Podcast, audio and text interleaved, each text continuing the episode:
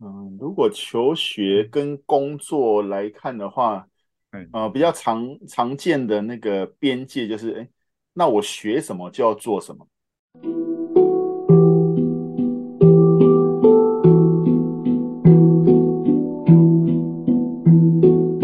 蓝海就在你身边，转动思考的角度，开启蓝海新商机。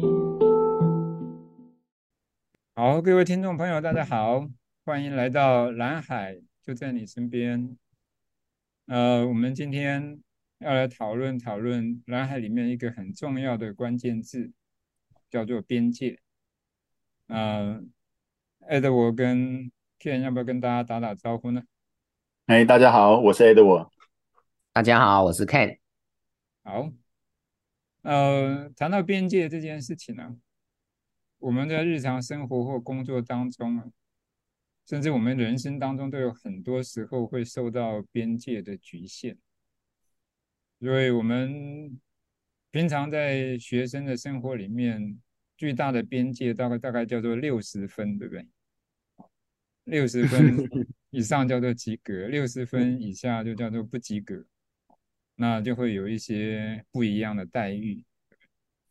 那在生活上，其实有很多时候，我的体验是说，只要我们有那个想法，很坚固的想法的时候，那就会产生那个边界的影响力。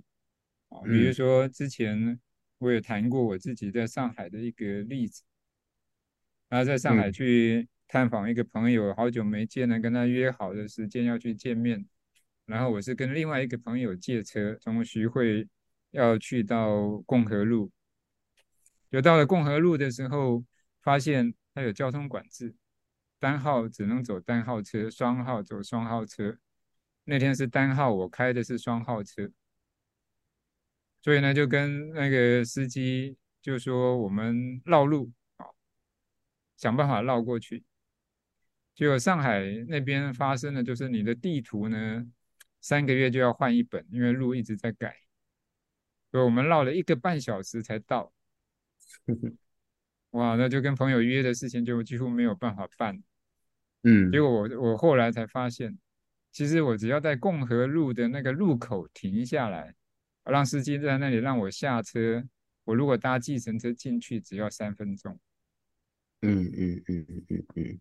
所以在这个地方，就是我受到了什么局限呢？我受到的局限是。我就跟朋友借的车，我就要把车子开到我要去的地方。对。那如果我把那个车子不当做极极限，而是把它当做是我是借它来做交通工具，我要用最快的方法进到跟朋友会面的那个地方的时候，那个车子就变成我的助力，而不是变成我的主力。嗯。所以我想从这个例子来想一想。如果你想到边界，你会有什么联想呢？我觉得边界第一个想到的会是一个要遵循的规则啊。嗯哼，对，那再来就会联想到有一些会是一些限制嘛。嗯哼，但是有限制之后，又会联想到哎，好奇。哎，对，怎么说？那好奇之余，就是那你不能去，就会想去看看。为什么不能 去，或者是说还有什么未知的事情嘛对对，那当然会。意思是说，你会循着那个边界，就是你对那个被限制住的东西，循着那个限制去探索一下，那个是什么东西限制住你，是这个意思吗？一现在的我会会对限制以外的空间充满了好奇，这样子。嗯嗯，对，那当然也会。觉得哎，可能还是会有一些呃风险或危险这样子，对。嗯、OK，好，那这我呢？嗯，边界让我想到就是可能就是框架，嗯，那就是会为我们带来可能是局限啊，不自由啊，嗯嗯，然后嗯、呃，可能像是呃，也会带来的发展的限制啊，就是天花板。嗯那这个部分的话，我是觉得就是，它好像就是会带来一些比较比较负向或发展的极限。嗯嗯，对，OK，所以对你来讲，在你这这个人生或者是工作发展的过程当中，有什么让你让你印象最深刻的那个边界呢？嗯嗯，如果求学跟工作来看的话，嗯、呃，比较常常见的那个边界就是，哎，那我学什么就要做什么。嗯嗯，嗯，就是说我学我学了食品营养。嗯，那我就要到食品厂或跟做食品有关的啊。嗯，那我做我学英文系，搞不好就是那个就是要要到可能做翻译啊，或者是跟语文有关的。嗯哼。那不过现实工作上面，我们常看到很多就是，哎，其实他在这个工作上面发展的不错的。嗯，其实往往如果我们去探寻他所学的东西，其实很多都是不相关的。嗯哼，等于说他就是跨界，他就是把这些那个原有的学习，然后他用用一些新的方法啊，然后嗯，在不同的工工作上面去做发挥，啊啊，这是我我想到的。嗯，我我记得你讲这个例子，我印象是很深刻，因为我大学是念那个成大交管系的，交通管理系的，当我 考上的时候。那我家有很多邻居说，哦，交通管理，那所以你以后去做交通警察喽。对，你念什么就就得做什么。嗯，所以我想从从那那样的概概念是很清晰的。嗯嗯，对，嗯，天呢？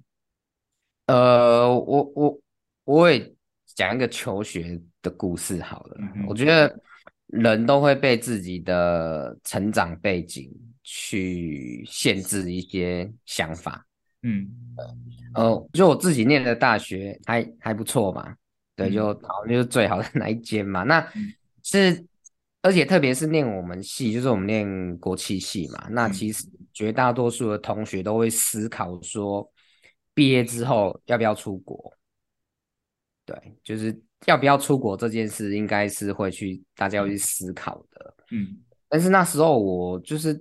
完全没有想过这件事情，嗯嗯，就是不是说决定不出国，而是没有想过要不要出国这个题目，连想都没想过，嗯，甚至说就是我的直属学姐，嗯，那我记得她那时候就是大三的时候就申请到到芬兰去交换学生，嗯嗯，对，就是等于就是你交台大的注册费，但是你就可以去芬兰。念书那样子，那比出国留学便宜太多了。嗯，对。那其实我是一个对世界充满好奇的人。嗯，对。但是因为我就是我们从小就是我家里，嗯，父母都是工人阶级嘛，那家里就是也不是经济状况很富足的那一种，所以我就是你会觉得就是那一种没有韩籍 g 没有韩籍音，那我们就是念书完啊，找工作就是我们的人生这样子。对。那那那后来到就是开始会自己出国去工作，然后去自自助旅行，我才意识到说，那时候我被这个思维限制住，我自己都不晓得。嗯，对，这是我我很大的的感受，这样子。对，对，那是从你家庭的那个经济上面让你觉得有限制，这样子吗？呃，不止经济，我觉得包括。文化，对，嗯、就是，对，就是这，就是这出国不关你的事情，这样。所以我想从这个边界的角度来看，哈，好像我们生活的周边都一直都是存在的这些边界嘛，哈。比如说校园就有有学校就有围墙嘛，现在围墙慢慢打掉了，变成树丛了，哈，还是有边界嘛。那现现在像很多的公司，大概都有那个 CCTV，它有监视的系统。虽然我们平常不会感觉，但是那些其实就是公司厂区范围的一种边界。那对企业来讲，企业可能会有一种自己设定的产业经营范围、产品的种类，甚至说技术的那个限定。那那个都是。我们会看见说，哎，我可以做到什么样的东西？所以我想从这里就会产生两个很清楚的东西，就是什么东西是可能的，什么东西是不可能的。在界限范围内大概都是可能的，界限范围外我们就会觉得不可能。好，有些是东西会变成是说界限范围内那是可以的，界限范围内外是不可以的。就是这样，工作上有很多 SOP。哦，那我想从这这样的东西，其实就是那个边界常常会带给我们那个影响。那所以，如果从两位的经验里面，有没有一些是你受到那个边界影响，那你从那个边界脱离开来的例子？好，就是说我怎么脱开那个边界的影响，甚至我把那个边界拿来变成是我可以用的一个想法或工具，要让你自己得到成长发展的例子。呃，我想举一个我。同学的例子，好的，嗯、对，我不太好，一直讲自己这样子。嗯、对，呃，我我想，我觉得我想请教大家两个情境，这样子，嗯、就是第一个说，如果有有一个人有没有他的生活，就是每天早上从八点工作到晚上一两点，嗯，这样做了二十年，嗯、对，甚至我今年过年的时候我跟他吃饭。大年初三来初四，嗯、对，他只有除夕跟初一休息，初二开始就是也是每天就是呃早上都在工作，白天都在工作这样子。嗯、然后他呃过去二十年都是一个人住，然后也没有谈恋爱，也没有成家，嗯、对，也不会去追剧，甚至可能超过十年没有去过电影院的这样子，嗯、对。如果有这样子的一个人，大家会羡慕他吗？嗯，或者会想过跟他一样的生活吗？对，我想大家应该觉得不会嘛。对，那第二个状况就是有一个人，那他就是目前是我们台湾一个呃很重要的国际品牌的海外市场的负责人。嗯嗯，那他就是身居要职，这样，那每年可能。负担承担的这个营业额是超过超过一千亿台币的，嗯嗯，对。那除此之外呢，他每年会去爬那种国外超过四千公尺的高山，嗯，那会去很多的世界文化遗产去、嗯、去参观啊，去体验，嗯、对。嗯、那本身呢，又是这个拥有国际的品酒师的执照，而且是。就是一直在进阶这样子，嗯嗯，对。那不晓得大家会不会羡慕这样子的人生，或者是也想当这样子的人？嗯，觉得这样很精彩啊，嗯，很精彩。对，那重点来了，就是我刚刚讲的 A 跟 B，一跟二，其实就是同一个人。对，嗯、我想我们很很容易说，只看到某个人的某一个面相或某一个特点就去。呃，羡慕他或评论他，嗯，或或觉得他这样好或不好，值不值得我们学习？嗯、对，但是其实每一个人都是都是全面的这样子，嗯嗯，对，所以我觉得可能不是去用个别的面相或特点去评论一个人，对，那当然 overall 整体讲起来，大家是会羡慕这样子的人生的嘛，对，那我觉得其中有两个非常呃特别的地方，我觉得可以。就是分享给大家，就是在边界这件事情。嗯，对，第一个就是说，我们可能都会想做很多事情。嗯，对，但是他他常常跟我讲，他觉得时间是人生最宝贵的资源。嗯嗯，所以他很知道他想做什么。嗯，对他他对工作有他的想法。嗯，那对于生活，他很喜欢大自然，很喜欢历史。嗯，所以他去登全世界各地的山，去很多文化遗产。嗯、那他在品酒这一块，他一直想要让自己就是一直进阶，一直进阶。对，嗯、那除此之外的事情，他就完全完全放弃。嗯嗯，对，他也不成家，然后不去追剧，对、嗯、这些事情，他就是连一秒钟他都他都不去做。嗯，对，那这当然这是他自己的。选择他想得很清楚，那知道该怎么做这样子，对，所以我觉得说在呃时间的这一块，或者是说对于人生的追求这一块，他他愿意放弃很多东西，或不去追求很多东西，是突破了很大的边界。嗯嗯，对。那第二个是在在工作上面，就是我想我们都很容易受到一个 边界的影响，就是说公司的规定或流程是什么，或任务是什么，那我去完成这个任务，换取薪资，嗯，或者说我把这个任务做得很好，那可以呃领越来越多的薪水或者越来越高的职务嘛，嗯，但是他他一直以来对工作的态度就是说，呃，他他。他希望说，他对台湾这块土地的热爱是透过透过说，他把一个品牌，让这个品牌在国际市场上面是，它是全球化的，它是能够把一个台湾的产品的品牌去打到全球，然后去去让它的市占率、让它销售额是越来越高的，这是他他工作之后他在想的事情。嗯嗯，所以他不会在意说，呃，老板。怎么样交代他，或是他的员工也没有照他的话去做，或者是其他部门没有照他的想法去做。嗯，对，他他有一个更高的目标在那边，但是因为他有这样子的一个目标，事实上面他最后产出来的就是成绩反而是更好的。嗯，嗯，反而可以领到更多的薪水，获得更高的报酬，更多的舞台。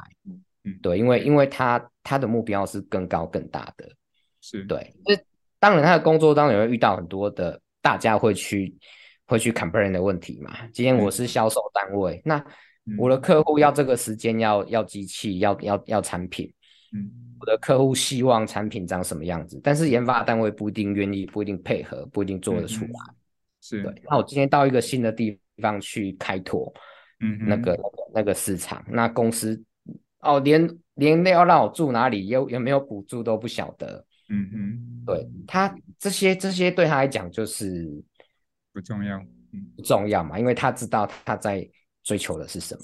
嗯，对。甚至我有一次我去，那时候他在瑞典，我去瑞典找他玩嘛，就是我去玩嘛，应该是我去玩，顺便去瑞典 找他这样子。嗯，对对。然后呢，就是礼拜六啊，礼拜天下午的时候，哎，他那那时候是挂那个地方的总经理嘛，那他们公司有缺，着缺。办公柜文具这样子，嗯，我就陪他去 IKEA 买那个买那个柜子这样子，对对，就是对他来讲，就是他的他的边界不是老板交代的东西，嗯、对，这个工作是他实现他人生的这个梦想的一个一个平台，嗯，对，所以反而他在工作上面获得了大家想要获得的东西是。比大家想要获得的东西是更多更好的，是，嗯，OK。所以从你这个朋友的例子来看，其实他在工作上或者是他自己的人生上面，第一个东西他自己对人生想要的东西很清楚，嗯，所以他那个很清楚的边界呢，其实是不是来限制他，而是他把它拿来当成是。他发展他自己，让自己事业、工作、人生可以变得更好的立足点。嗯，所以他说他可以选择他要去的地方，选择他喜欢的历史、自然环境，但是对他不想要的完全摒弃。好，所以他那个边界其实就是他来做选择判断的那个工具。但是他在事业上面有一个很清楚的超越出我们一般人。受到边界的影响，一般人都会在想说我：我我在工作上我要得到什么？我要领到什么样的薪水？或者我要做什么样的工作？或者是每一个人在工作上有的时候会受到人际关系的边界的影响，比如说跟这个同事处不来，我就辞职；这个老板不好，我就跳槽。那其实这这样的东西就会限制到你的发展。那甚至有些人就会选择说，哎，我要在什么样的公司工作？啊，那对他来讲，他完全跳脱这个东西，不受这些影响，因为他有一个目的，那个目的是希望让做一个事情，让他的工作可以对台湾这个地方更好。嗯，所以他有那样一个理想，完全跳脱出一般人对工作上的边界的那个影响，所以他就从这里脱颖而出了。是，OK，蛮好的例子。艾德，我有吗？嗯，我从刚刚 Ken 的分享，我想到我们那个以前公司有一个研发主管啊，哎，那做研发的呢？那我们通常会想说，他的职业的路径，反正就一直往上升，就变成是在那个研发这个领域发光发热。嗯哼。那那这个主管，我觉得他很特别，就是，嗯、呃，那个时候我们公司有缺，呃，就是业务方面的啊的主管。啊然后呢，那时候他就主动去挑战说：“哎，这个部分 他研发主管他有没有机会转到业务去？”嗯，啊，那这个时候我觉得他就是以这个主管来说，我觉得他就是挑挑战就是既有的思维的框架，就是哎，那做研发就在这个领领域里面就做到好啊。不过我觉得他就是很有勇气去挑战去去做业务。然后呢，因为他的个性其实也也蛮。蛮活泼，跟别人互动其实也蛮好的，嗯，所以即便是他在原有的研发的领域里面，其实我觉得他一定可以做到底，嗯，不过他跳脱到业务的时候呢，他大概花了大概一年多吧，就是他就是一年之后，他就是获得一个很大的客户，嗯。啊，那因为他那个客户呢，就是他获得这个这个客户的关键就是一般的业务很难谈到技术。嗯哼，嗯，不过他就从技术面，然后跟客户谈到市场面，然后就就客户就说，哦，原来这个部分就是他想要的这些产品，就是从他这个业务当中，其实他很快就是可以获得有哪些可能性，嗯啊，那可以接下来时程是怎么样啊？嗯，甚至于说他也给客户一些就是产品面发展的一些建议啊，嗯嗯，所以他。大概一年之后，就是他获得这个新的那个客户之后呢，他经过了三年啊，现在他就变成是我们那个子公司的总经理，嗯啊啊，那因为他这个子公司的总经理就哎，他他又懂业务，他又懂产品，懂研发啊，嗯嗯，所以他等于是公司发展的核心的关键，在他身身上需要具备的能力，其实都都有了啊，嗯嗯，所以我觉得他是一个很好，就是哦。那个跳那个跨越边界的一个例子，嗯哼，嗯，一般我们在工作的时候就就会比较局限，就是我做研发的、做技术的，就不就只限制在研发技术这个领域上来做发展。像他有人际关系这个长处，他又把它用在业务上面，那原来那个研发技术的那个背景，其实就变成他加分的项目。是是，所以在这样的一个过程，其实他就从很快的就可以从他工作上脱颖而出，因为他都具备了几个方向核心的东西，就变成经营者很重要的特质。嗯，就是也是蛮好的例子。所以如果我们从回到蓝海的思维来看，那我们蓝海的思维可以怎么样帮助我们从局限当中脱颖而出呢？让我们不会受到边界的影响。比如说，我先举一个例子，就以前我常常会举的那个例子，就是手表。手表的这个例子，就像以前比较好的手表，大概都来自瑞士嘛，哦，就是机械表。那瑞士在机械这个产业里面呢，有一个认定，就是说，好的手表一定是手工打造出来的杰出的工艺品，那个叫做手表。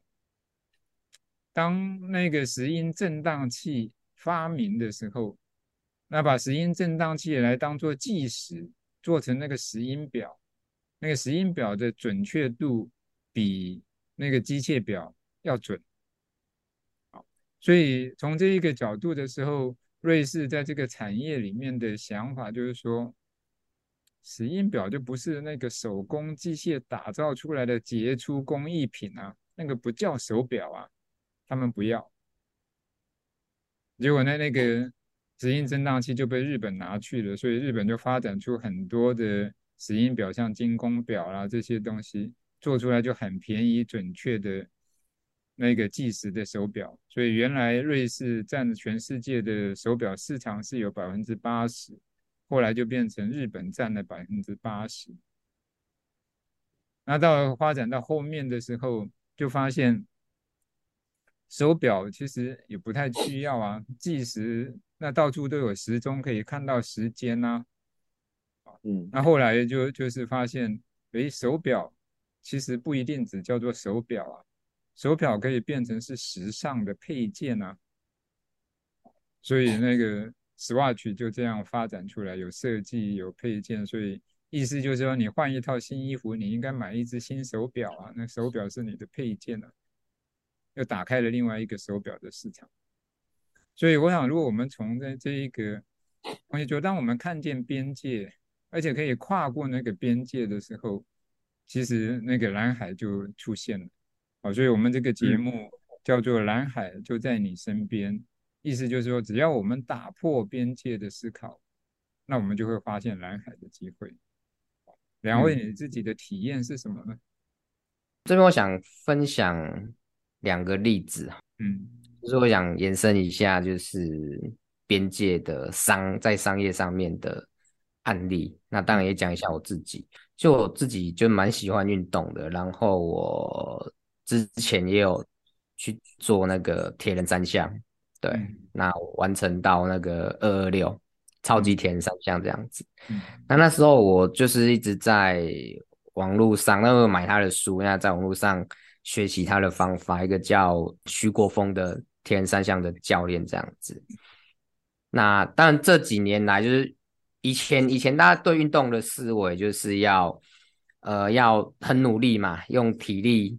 超越极限精神力这样子，嗯，对，那当然，现在开始知道说休息也很重要，嗯，对，休息是重要的，然后核心的力量啦、柔软度这些也都很很重要，嗯，对，那这是现在的这个这个趋势，嗯，对，所以那个徐国峰教练他就一直在探究说，呃。怎么样用科学的方法来提升这些耐力运动的表现？嗯嗯，对，所以其实哎，跑步是有标准的跑步姿势的，嗯哼，游泳是有游泳的标准姿势的，嗯，呃，骑脚踏车是有骑脚踏车的标准姿势的，嗯，对，譬如说跑步，跑步我们能能为什么可以移动可以跑步？其实是因为地吸引力，嗯，就是我们先抗拒地吸引力，然后再接受地吸引力，嗯。对，这是能人能够动最原始的点，所以依照这样子的一个物理上面的绝对正确去发展出合理的姿势嘛，这就对，这这是可以做科学研究的，嗯嗯，对。然后怎么样？除了练技术以外，怎么样练练体能？怎么样练体力？那让整个运动越来越完整的进步。对，那他在他在研究这个研究这个到。现在呢，就是他变成是教练的教练，就是大部分的教练可能会去学人家怎么做的，嗯，然后或者是自己怎么做成功表现好来教别人嘛。但是他去探究怎么做才是最好的，所以他自然而然的就是他他变成了教练的教练的，就是有一个新的这个商业模式出，嗯。嗯，对，关键在于说他他没有接受说，哎，现在运动该怎么训练是最好的。嗯，那他一直去探究那本质这样子，嗯、对。那我自己呢？我觉得，呃，我我最这一两年有一个体悟，就是我们人永远都有边界需要去突破。嗯嗯，对。比如说我南海，那每年每年都会有更深更广的体验这样子。嗯嗯，那那比如说我我之前我就是一直想要，呃，跟就是。很多人分享蓝海，嗯，对。那现在我觉得说，哎，我应该思考的是怎么用蓝海去帮助别人。就是我去跟人家讲蓝海肯定有帮助，嗯，他其实没有真的帮助。那我直接透过对他的认识，嗯，对，然后去思考我怎么用蓝海帮助他。我觉得这样子对很多人的帮助是越来越越多的，嗯，对。或是我之前在工作上面就是。呃，比较少说把蓝海的 观念带进去，但是我现在在我的日常的工作当中，每也常一直在思考说，呃，要怎么样子去改变一件事情，让它是更有价值的。嗯，对。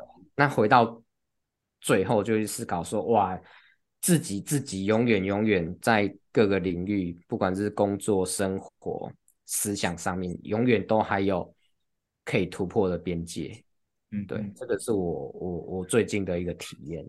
嗯，所以从认识到自己有边界这件事情，就发现说，哎，其实好像还有新的可能、新的发展啊。就是以前在分享蓝海，只是把观念、概念告诉大家，那现在发现说，哎，其实我可以直接对它产生有贡献、有帮助，那其实就已经跨越了一个自己原来设定的那个边界，等于说我在学习蓝海只是传播知识，但现在变成是说学习蓝海是在。真正的产生贡献，那这这样的一个力量就转换出来了。OK，、嗯、好，Edward 有吗？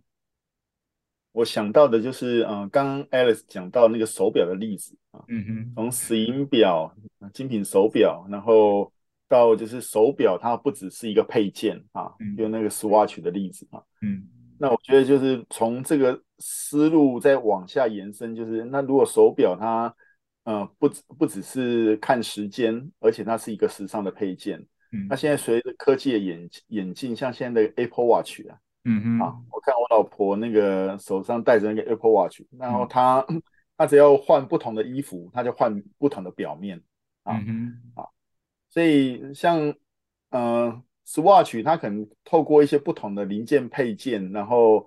呃，一些不同的零件组合，它可能创造不同造型的手表啊。嗯，不过随着科技演进，那个像 Apple Watch，其实它要它换表面，其实它可以有几十种，搞不好上百种啊。然后可以搭配你的那个衣服啊。嗯，那另外的话，就是它又跨越了就是手表的极限啊。它就像像你刚刚提到像呃 Nike Plus 哈。嗯，运动啊，音乐啊，那这些东西其实它都可以，就好像也就整合在 Apple Watch 身的那个上面啊。所以我觉得它这个边界就是随着科技的进展，就是它整合，它就是透过这个手表哈，它就是去跨越非常多的边界哈，可能是时间啊，那可能就是呃不同的服务，像音乐啊，可能有包括网购啊、运动等等。嗯，那透过整合，将这些边界全部都打破，嗯、然后整合在这个小小的手表上面，嗯、啊，这是我想到的一个例子。嗯，OK，所以像 Apple Watch，其实它是用一个人在行动的过程当中，他有什么样的需要，他把它整合手表变成是一个你在行动需要的一个界面。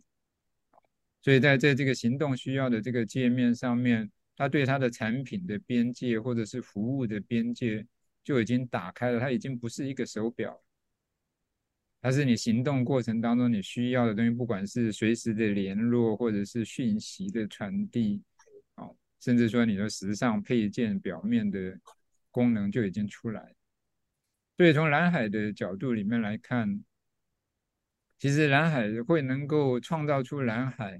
其实他是很清楚的面对自己的边界，然后想办法去跨越那个边界，啊，所以我们在谈说事业经营过程当中，你要开开创蓝海，第一个你要打破的是你的产业的边界，啊，你怎么界定你的产业？你的产业属于什么样的产业？那有没有可能跨过那个产业的边界，跟别的产业做联合？或者是你的策略的边界？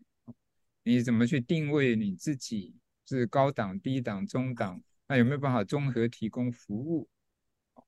那你怎么界定你的顾客边界？你是选谁做你的顾客？哦，那那个顾客边界旁边的顾客的旁边有没有顾客？顾客的背后有没有顾客？那甚至我们刚刚讲的产品服务的边界，那我们产品不只有不是只有在使用中才是那个边界，使用前、使用后。都有它的需要，甚至说最严谨的那个边界就是时间。往往我们只看到现在顾客的需要，啊，有的时候看不见那个趋势的变化带来新的发展、新的可能。所以我想，如果我们很清楚的面对那个边界的时候，我们就能够打开那个边界。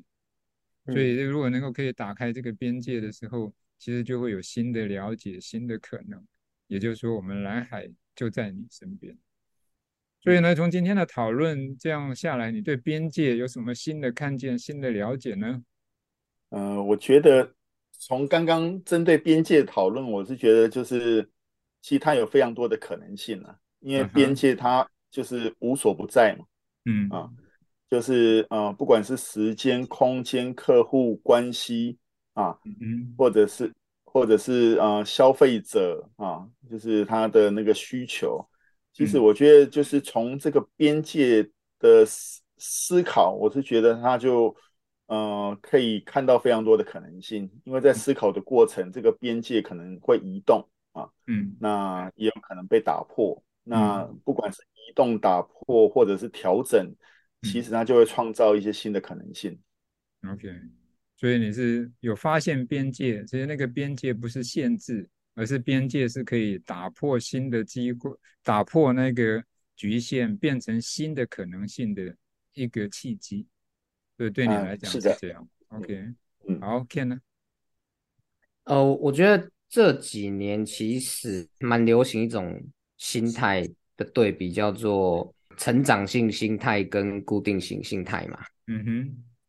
那我觉得一直一直知道说自己还有边界存在，保持这个念想在里面，那其实就会一直跨越边界。嗯哼。呃，我想表达那是一个练习的过程吧。就是我觉得知道有跟体验到有那个是有距离的。嗯，那那必须要去尝试，然后就会感受到那个存在，那更相信它的存在，嗯、更看见它的存在，那也更能跨越它，就已经会变成一个习惯这样子。嗯嗯，对。OK，我想从这这样的过程里面哈，就是发现自己有边界这个事情，其实重点是在于说自己对自己有没有一个自我觉察。能够跳脱自己的视角，从旁的视角或更宽广的视角来看见那个边界的存在，甚至发现那个边界对自己的局限，或者是边界对自己产生的功用。所以，我想从这一个角度，我自己的体察是说，每一个边界的存在，其实就是我们的思考、思想、观念。或我们的坚持，甚至到更固着的习惯，那些东西都会产生对我们产生那个边界的作用。所以那个边界的作用可能变成局限，那也可能我们转念以后，它变成我们找到新机会、新可能的那一个工具。所以我想从这这个体验更深一层的体察，是觉得说，其实任何的边界。都是我们自己在心中划定的一条线，嗯嗯嗯，而不是外在存在的。比如产业边界，产业有规定有边界吗？没有啊，就是我们自己心中认定那个产业到哪里呀？嗯，就比如说我们的能力有边界有极限，啊，那能力真的有极限吗？那其实那也是我们自己认定说，哎，我能力就只到这里啊，我画了一条线，我不要跨越啊。啊，如果我一点一点让我去练习新的能力、新的方法，甚至找到像 Ken 刚刚讲找到的那个好教练，他可以给你更基本的方法去突破你的体能限制，哎，你能力就跨出去了。所以我想从这这样的角度，就是说。其实边界只是我们心自己心中划定的一条线。那如果我们要从边界脱颖而出，那是有系统、有方法、有工具可以帮忙。首先，第一个是让我们自己看见那个边界的存在，然后，然后让我们可以转念，让那个边界变成不是限制、不是局限，而是让我们突破，让我们找到新可能的一个路径或者是一个工具。那如果是这样的话，你就真的会发现蓝海就在你身边。嗯，好，我们今天的讨论就先到这里告一个段落。谢谢你的收听，也欢迎你继续收听。我们蓝海就在你身边。谢谢，谢谢。OK，下次拜拜，下次拜拜。拜拜。